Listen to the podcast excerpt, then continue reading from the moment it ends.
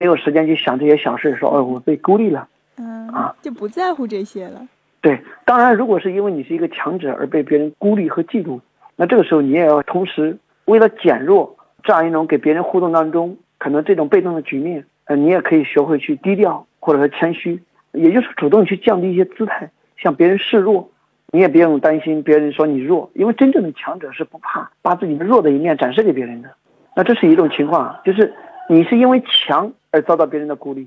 那也可能是你的个性的一种缺陷。你看啊，如果你是偶尔的被别人孤立，那真的有可能也是对方的问题。但如果说你换一个单位，总有群体孤立你、冷落你、针对你；换一个群体还是如此，那你换了单位、换了人群都是这样子，那我想很有可能是你的一种个性缺陷。那比如说你在性格上，你这个人比较张扬跋扈，身边的人懒得靠近你，也害怕靠近你；也可能你这个人比较偏执较真儿，别人觉得你这个人太拗、太偏执、太敏感，也不愿意跟你接触啊。或者你太精明，你精明到让人敬而远之，别人觉得你很小气，那可能别人也不愿意跟你交流。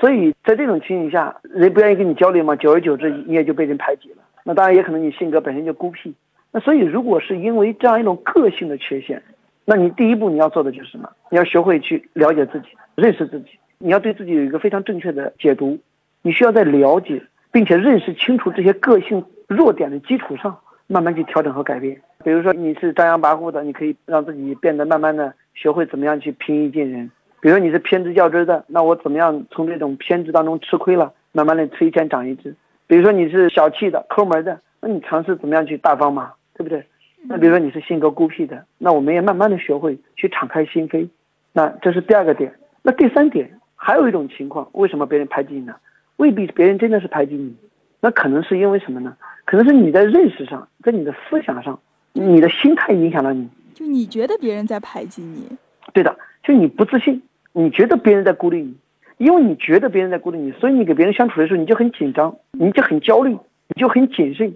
你甚至就很愤怒、很生气，因为你焦虑、你紧张、你愤怒、你生气，在给别人交往的时候就很局限，就很不自然，你就很回避。那你看，一个回避的、一个不自然的、一个紧张的、一个局促的人，我们去相处起来呢，也不愿意去靠近他。久而久之呢，哎，真的别人就疏远了你。但是你刚开始、最开始，你觉得别人不愿意跟你交往、回避你的时候，其实根本不是，而只是那个时候你有这样一个心态，你有这样一个思想，这样一种不自信影响了你。所以，如果是这样一种情况，就是你自己的心态造就了你的行为的应对方式，而你的行为应对方式导致了别人也这样去回应你。那如果是这种情况，那我们首先要调整自己的这样一种思想啦，调整一种认识之后，那我怎么样去加强行动，去给别人去有一些互动，啊，就是要把自己更放开一些。啊，所以不管哪一种，其实我们对别人去敞开心扉啊是很重要的。你总是等着别人来找你，别人孤立我，我等着别人来靠近我，别人冷落我，我等着别人来向我示好，那可能都没有什么益处。所以我们需要不停的努力的去打开心扉，别说是没有遭到排挤。就是真的被遭到排挤的时候，我主动与别人交流，搞清楚到底别人为什么是这样子做，搞清楚别人真正的想法是什么样子，也可能会避免掉误会，那也有可能能够创造出一个比较不错的互动的这样一个人际氛围。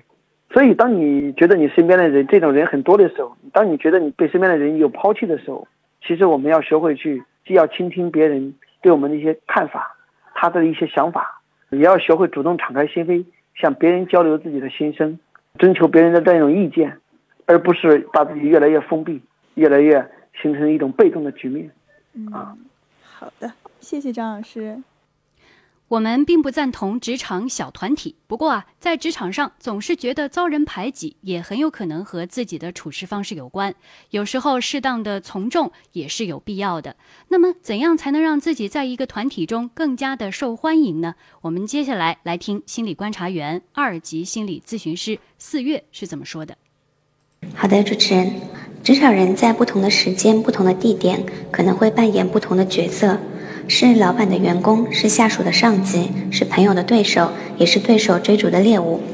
每个人都想在职场上拥有良好的人际。那一个成熟的职场人就要懂得面对不同场景必备的角色变换之术，比如在什么时候懂得沉默是金，学会赞美他人，适时的示弱，说不的技巧，如何保持主动权，有时候又要以退为进，适当的从众等等。瑞士心理学家卡尔·荣格认为，一个人公开展示的一面，其目的在于给人一个好印象，以得到社会的承认，保证能够与人甚至不喜欢的人和睦相处，实现个人目的。所谓从众求同，也就是人格面具的本质，就是为了广博大众和社会的认可，为各种社会交际提供多重的可能性，从而成为一个人社会生活和公共交际的基础。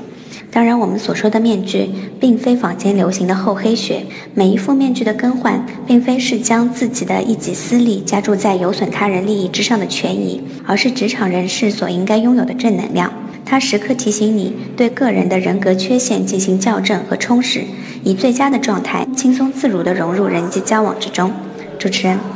嗯，好，非常感谢四月给我们进行的解读啊。呃，张华和四月的这一些分析和建议呢，其实适合职场中的每一个人啊，每一个阶段、每一个位置都是值得去学习和思考的。呃，其实除此之外呢，这个小团体中的氛围和环境也很重要啊。呃，如果环境不健康、不正常的话，可能环境也会害了好的人啊。好，那么关于以上的这一些话题，咱们的听众朋友还有什么高见要表达？有请今晚的互动编辑乐琪。嗯，先来说说大家都很关心的这个两点五天的假期哈，因为其实这个两点五天假期，刚刚我说了很多网友都说，哎，其实跟我没什么大关系啊，但是也有网友说感觉。特别可行，为什么呢？这个手机二幺七他就说了，这个其实是倒逼员工提高办事效率，同时让需要办事的人能够集中时间去指定的时间集中的办理，每周少上半天班，全国也能够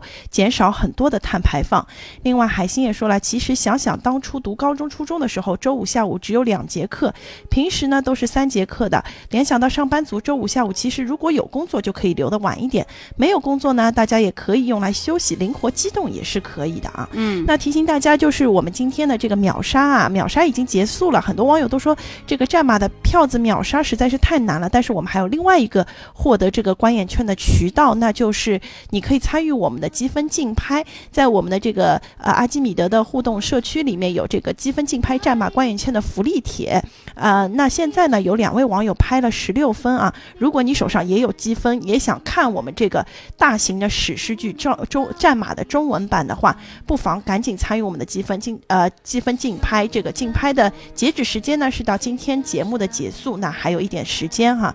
呃，另外呢，我们说到关于这个东航的这个急救门啊，这个推尾门。很多网友就说了，其实对于航空公司来说，提高员工的自身素质、加强培训是非常重要的。但是同时，乘客呢也不要自以为是，以为自己是消费者就高高在上了。互相的尊重也是非常重重要。当然，如果像这个今天的事件当中出现的这个呃小月，她的这个确实身体有情况的话，那这些都是属于合理的这个帮助啊，这个。东航应该是不能推诿的，嗯嗯，另外还有网友说了，这个航空公司平时可能已经习惯了做好一些，比如送餐啊或者什么的服务，但是对于一些特殊的情况，还是缺乏管理和这个培训呢，还是要加强。好的，非常感谢乐琪啊，给我们做的点评非常的精彩。呃，最后一点时间，因为我们读心方程式说到了最近热播的职场剧啊，《芈月传》，呃，其实。在职场中，谁都会遇到可能不太开心或者不太愉快的这种事情，可能谁都会有相关的相似的经历吧。但是，呃，《芈月传》包括之前的《甄嬛传》，大家其实应该学到更多的正能量的东西。就是不管芈月、甄嬛在遭遇多少艰险啊，多少这个职场上的排挤呀、打击啊，甚至是陷害，他们依然心存善良，并且坚持走到底啊。所以最后芈月也是成就了家国大业，所以这是正能量的方面，我们应该去学习，而不是学他那些斗来斗去、害来害去的事儿，这个大家不要去学。嗯，好，那。